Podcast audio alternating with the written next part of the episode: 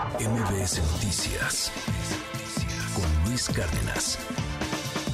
México somos todos, de verdad, México somos todos. Yo insisto en que tenemos que pensar en el cómo sí.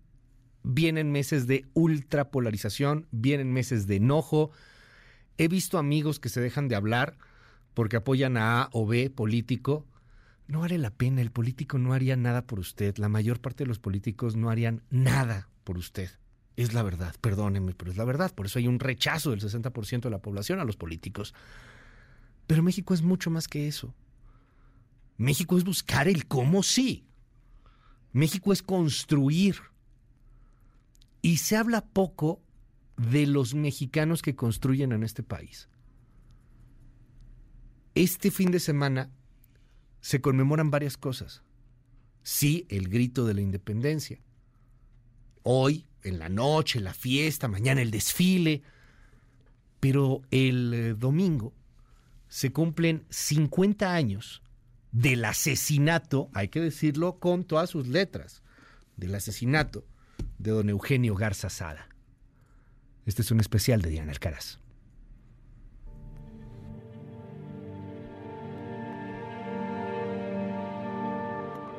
El próximo domingo 17 de septiembre se cumplen 50 años del homicidio de Eugenio Garza Sada, el empresario y filántropo mexicano que priorizó el desarrollo humano, luchó por la justicia social, el progreso y el respeto a la dignidad humana. Don Ignacio nació el 11 de enero de 1892 en Monterrey, Nuevo León, justo en la época en que los inversionistas extranjeros introdujeron al país las tecnologías más modernas de la época. Realizó sus estudios básicos en Saltillo y Monterrey para luego concluir en Estados Unidos, donde en 1916 obtuvo el título de ingeniero civil por el Instituto Tecnológico de Massachusetts. Ya de regreso en México, en 1917 comenzó a laborar en la cervecería Cuauhtémoc que fundó su padre Isaac Garza Sada y desde entonces trabajó arduamente hasta convertirse en un líder empresarial y ejemplo de compromiso social. Dentro de sus empresas, creó entidades que ofrecían prestaciones médicas a los trabajadores antes de que existiera el Instituto Mexicano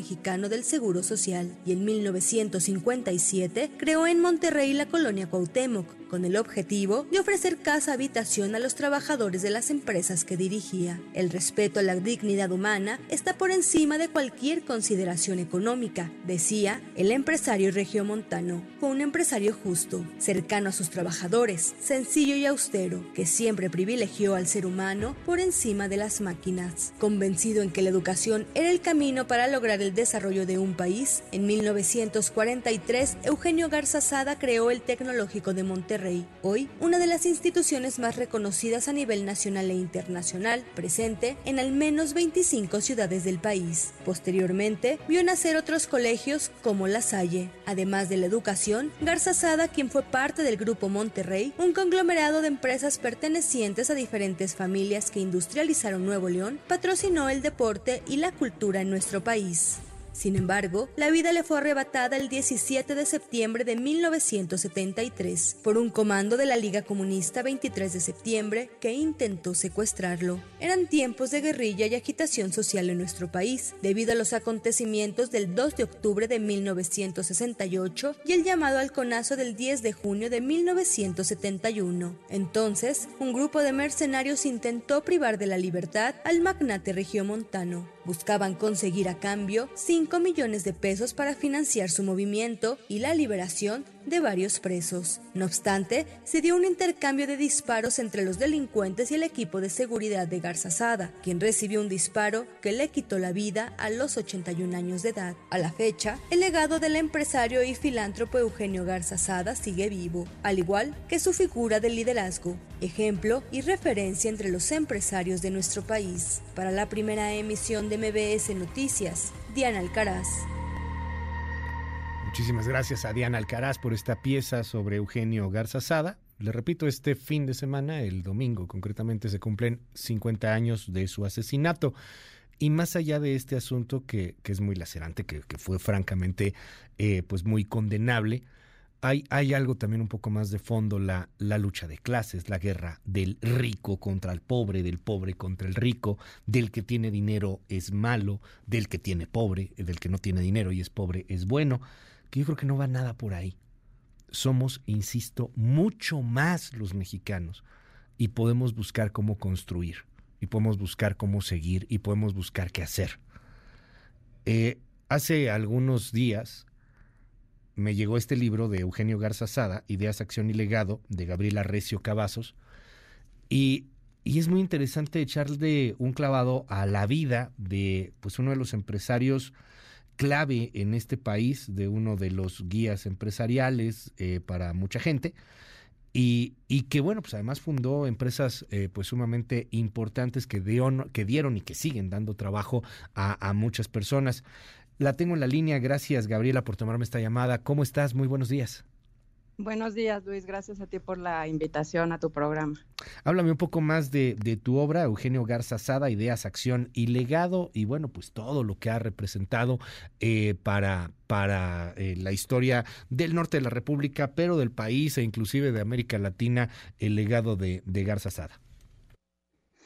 Bueno, es una vida muy interesante y creo que como tú dijiste ahorita en la presentación, es un hombre que se dedicó a construir ¿no? Desde instituciones educativas hasta empresas en Monterrey y yo creo que también fue una, un personaje muy importante de poner a Monterrey en el mapa, ¿no? En el mapa industrial de, de México.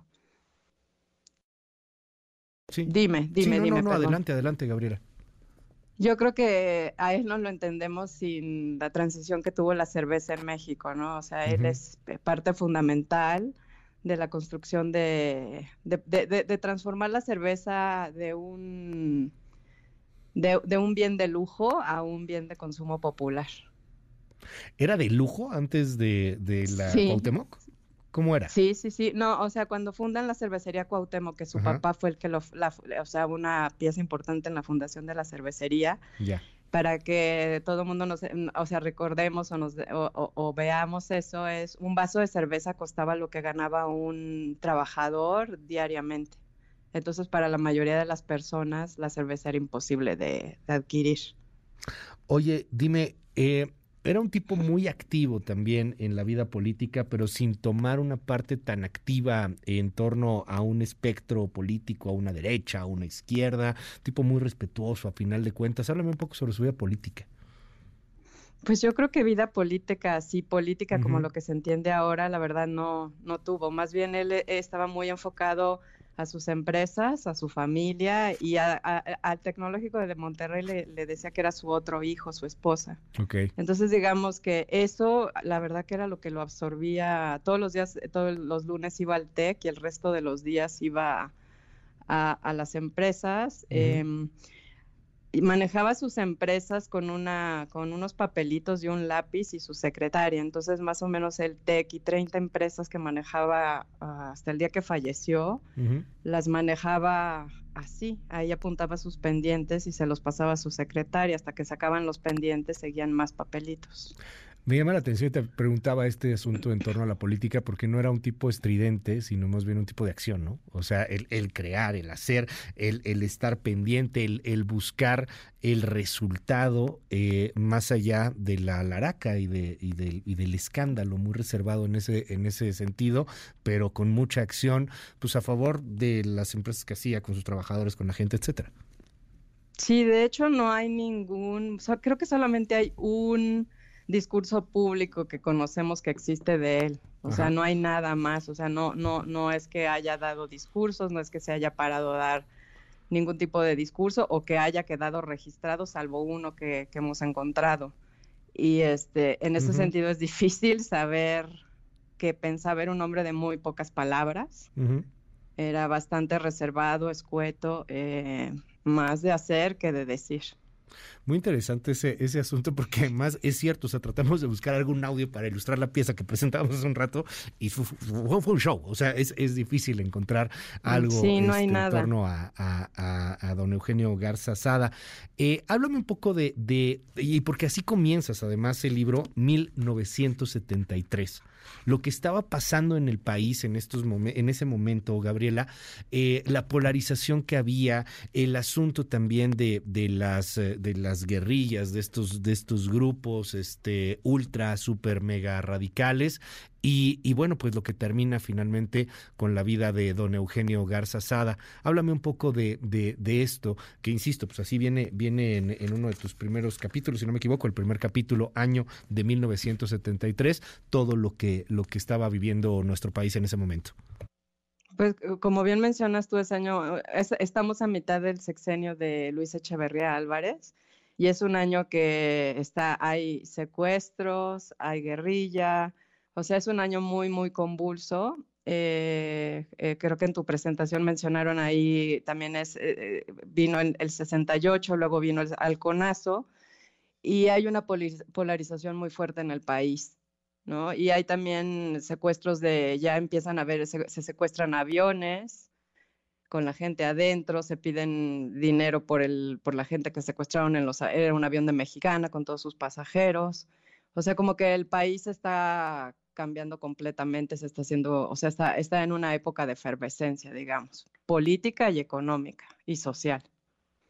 ¿No? Después de varias décadas de, esta, de que estuvimos en el milagro mexicano y en el crecimiento sostenido, eh, digamos que en el gobierno de Echeverría todo eso hay un quiebre muy importante.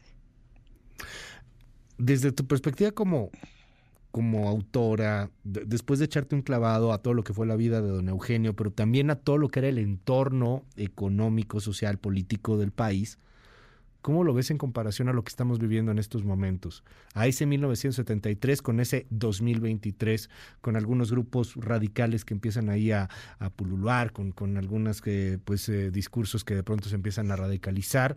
Y, bueno, pues también con, con algunos ejemplos sociales que siguen buscando el cómo sí. ¿Cómo, ¿Cómo compararías ese 73 con este 2023, Gabriela? Pues como historiadora te diría que la historia no se repite, o sea, son épocas muy distintas. Te, diría que no se repite, pero puede que rime, ¿no? Entonces, este, es muy distinto el México de 1973 al México de ahora de 2023. O sea, somos mucho más mexicanos, tenemos socialmente mucho más, eh, en términos de salud y médicos, eh, hemos avanzado muchísimo en términos de economía, era una economía cerrada, ahora estamos en una economía completamente abierta. O sea, hay muchos cambios en el México de ahora comparado con el de 1973. Claro. Y lo que demuestra es que hay muchas cosas que como país no hemos solucionado o no hemos sabido solucionar, ¿no? Y que venimos arrastrando desde hace mucho tiempo. Te aprecio muchísimo que me hayas regalado estos minutos aquí en MBS Noticias y, bueno, pues ahí está esta obra de Eugenio Garza Sada, Ideas, Acción y Legado. Gracias por regalarnos pues esta, esta dosis de historia que creo que vale muchísimo la pena. Gracias, Gabriela. Gracias a ti por la invitación. MBS Noticias con Luis Cárdenas.